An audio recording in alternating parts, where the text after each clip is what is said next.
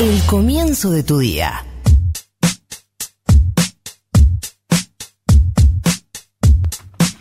Ocho y media pasaditas, venía contando Nico los últimos días cómo vendrá el debate por la interrupción voluntaria del embarazo.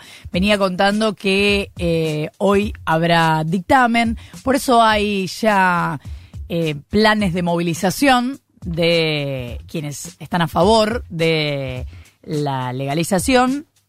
La movilización empezará hoy para quienes eh, están en contra, vamos a decir, podemos decir antiderechos, pero para quienes están en contra, eh, la movilización empezará el jueves, pero ambas partes van a hacer vigilia el jueves y la vigilia va a ser larga porque, como contaba Nico, se espera que la votación sea el viernes a la tarde si todo avanza como está previsto. Estamos en comunicación con Carolina Gailar, diputada nacional del Frente de Todos. Carolina, buenos días. Florencia Jalfón te saluda. ¿Cómo estás? Hola, Flor, ¿cómo te va? Bien, gracias por atendernos.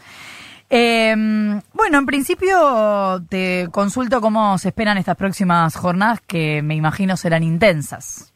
Bueno, con mucha expectativa, imagínate que es un momento histórico para todos los que venimos militando el tema de la legalización del aborto hace muchos años. Eh, que tengamos un presidente que haya enviado la iniciativa del Poder Ejecutivo es muy importante, ¿no? Porque en el 2018 había habido como libertad de debatir en el Congreso el tema, pero bueno, creo que ahora hay una decisión política de resolver un tema de salud pública concreto y por eso también se manda eh, el proyecto de IBE, interrupción voluntaria del embarazo, junto con el proyecto de mil días, ¿no? Para acompañar a todas las mujeres, las que deciden interrumpir el embarazo, pero también aquellas que deciden continuar con el embarazo. Los dos temas van a ser tratados en la misma sesión, que será una sesión que arranca mañana, que va a durar muchas horas, eh, y en el día de hoy vamos a tener la sesión preparatoria y luego vamos a dictaminar sobre el proyecto. Así que eh, creo que, que si todo sale bien antes de fin de año vamos a tener legalización eh, del aborto, que es lo que las mujeres, la campaña por la legalización y todos venimos, estamos esperando, ¿no? Así que muy, muy contentos. Carolina, se viene pidiendo, eh, sobre todo desde el Ejecutivo, a partir de, presentar el proyecto, que haya un debate serio, un debate respetuoso, eh, hablando de, bueno, que, es un tema delicado en, muchos sentidos y que toca fibras muy íntimas. Y. Mm, bueno, vos sufriste el escrache en, casa de tus padres, en Entre Ríos, en el local, en realidad de tus padres, eh, y después hubo otros escraches antiderechos. Eh, ¿Cómo te parece que se está llevando a cabo hasta ahora la discusión en general? Mira, independientemente más allá de los escraches puntuales que sufrimos algunos diputados y diputadas, yo creo que el debate fue un debate con mucha altura, eh, lo hablamos con mis compañeras diputadas, los los distintos expositores tratamos de mantener como un determinado nivel donde se debata argumentos concretos y no eh, golpes bajos, chicanas, imágenes desagradables que por ahí se utilizan para eh, intentar llevar agua para una postura. Eh, creo que en este sentido el debate fue con mucha altura, fue un debate muy serio, con expositores de mucho nivel y, y, y que los scratches eh, los lamentamos los escraches, los repudiamos, pero bueno, no todos los grupos que están en contra del aborto eh, adhieren a ese tipo de prácticas. Entonces son grupos minoritarios que eh, tienen ese, ese tipo de conducta para amedrentar y para intimidar y la repudiamos porque no le hacen bien a la democracia. Vos pensás que es un tema muy serio, es un tema muy complejo que atraviesa muchas cosas, pero es un tema que hay que discutirlo, como dijo nuestra secretaria legal y técnica Vilmi Barra, como lo dijo el presidente, no podemos seguir mirando como sociedad para el costado que las cosas sucedan.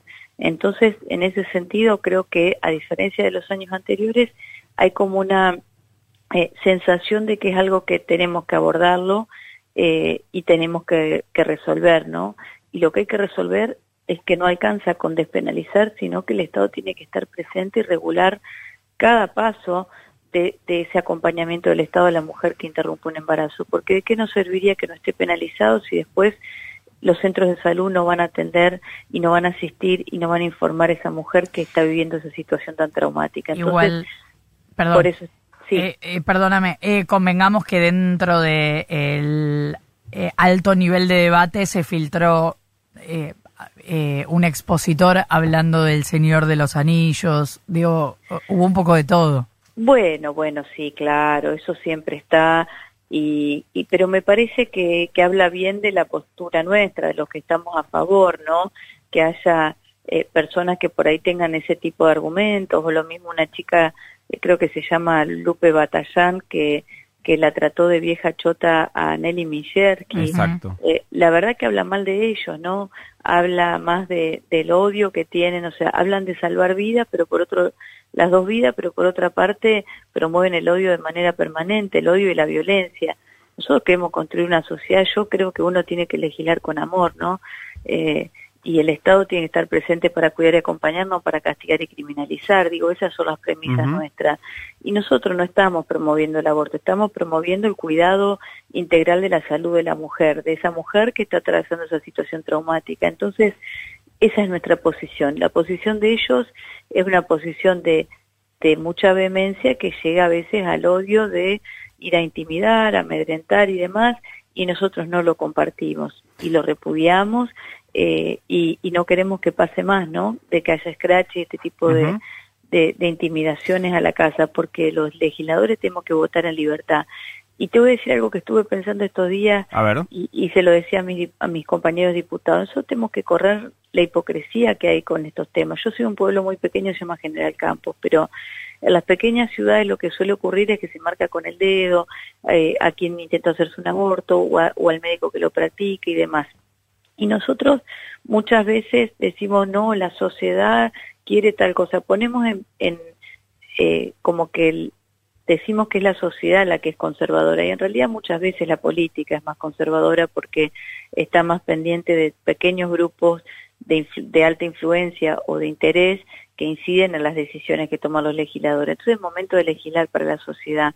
La sociedad está diez pasos adelante de la política en este tema y ya decidió que quiere la legalización. Entonces me parece que hay que avanzar hacia eso sin miedo, sin hipocresía, sin eh, ser tibios porque eh, tenemos que legislar para, primero, algo que ya existe, porque los abortos se realizan, se practican y lo único que, que logramos con, con la penalización es que se hagan en lugares clandestinos de manera insegura. Entonces hay que avanzar hacia un sistema de salud que abrace a esa mujer que está atravesando esa situación. Carolina, Para eso esta ley que mandó el Ejecutivo. ¿Qué tal? Nico Firentino te saluda. Hoy hay una eh, nota en el diario Clarín que eh, advierte la posibilidad de dos cambios en el proyecto que envió el Poder Ejecutivo. Habla de eh, incorporar en la objeción de conciencia a todos los sanatorios privados. Hoy en el proyecto tal cual está enviado no está habilitada la objeción de conciencia en términos institucionales. Y el otro cambio que sugiere la nota del colega Carlos Carlos Galván, es que eh, se podría incorporar la necesidad de un acompañamiento de algún referente afectivo, esa sería la terminología, eh, para eh, las personas gestantes que decidan hacer una interrupción voluntaria de embarazo entre los 13 y los 16 años. ¿Se está evaluando, se están evaluando estas dos cosas? Sí, sí, se están evaluando esos cambios. pero bueno, siempre esa objeción de conciencia institucional sería en función de garantizar la derivación efectiva eh, para que se realice la práctica en algún lugar. Pero bueno, son cambios que se están evaluando y lo vamos a saber hoy de la tarde cuando esté el dictamen a la firma. O sea, lo que se incorporaría, perdón, es un eh, algún tipo de, eh, de acuerdo, de convenio entre esos sanatorios con, con, alguno, con algunos este, hospitales públicos. Exactamente. Que es, está bastante lejos, incluso ya el proyecto original está bastante lejos de lo que propone la campaña, ¿no? Sí, sí, pero bueno, a veces lo ideal es enemigo de lo posible y nosotros vamos a tratar de que sea ley en las mejores condiciones, con los mejores términos y que sea efectivo. Así todo vamos a tener que trabajar culturalmente eh, con la formación de los profesionales de la salud para que esto también, eh, más allá de que se legalice el aborto, nosotros necesitamos formar a los profesionales de la salud con otras eh, con otro tipo de formación, ¿no? Y me parece que eso va a llevar un tiempo también. Eh, eh, Carolina, ¿esto se haría para garantizar los votos en el Senado o también por, eh, por una situación en diputados? No, me parece que tiene más que ver con, con que se está trabajando el texto entre las dos cámaras para garantizar efectivamente su aprobación y que no vuelva a diputados. Eh, me, quiero meter con otros temas, pero eh, podría eh, seguir con este. en realidad, una más sobre, sobre el aborto. Respecto de la movilización, ¿te parece que es importante que haya movilización? Sí, claro, por supuesto que es importantísimo que esté la militancia esté en la calle, cumpliendo en la medida de lo posible con los cuidados, ¿no? Que se pueda, pero tiene, para mí es importante. Es un debate histórico y y el movimiento de mujeres ha sido crucial, determinante en que hoy hayamos llegado a esta instancia de que se debata en el Congreso, además de la voluntad del presidente, ¿no? Carolina, te cambio ahora sí un poco la agenda. Según advirtieron algunos gobernadores, eh, estaría ingresando en las próximas horas o en estos días un proyecto a la Cámara de Diputados para eh, pedir la suspensión de las PASO en el año 2021. Eh, eh, ¿Sabes algo al respecto? ¿Tenés posición tomada al respecto? No, no, no tengo posición tomada. Eh, creo que es un tema a evaluar porque la pandemia ha cambiado un montón de, situaciones y que de tratarse como es un tema electoral y que modifique el calendario electoral debería modificarse este año. Pero la verdad que eh, tengo mis dudas respecto al tema, no lo he hablado con mi gobernador, así que nada, no te podría decir. Yo, chicos, disculpen, me tengo que ir a un Zoom porque le dije a, la periodista que un ratito porque tenía otro compromiso, pero no quería dejar de hablar con Vaya Nomás. Eh, gracias por darme el espacio. Por favor, gracias a vos, Caro Bailar, diputada nacional. Chao, un beso. 15 minutos para las 9 de la mañana. Información, Información al instante. Dicen, dicen, ahora. Futurock.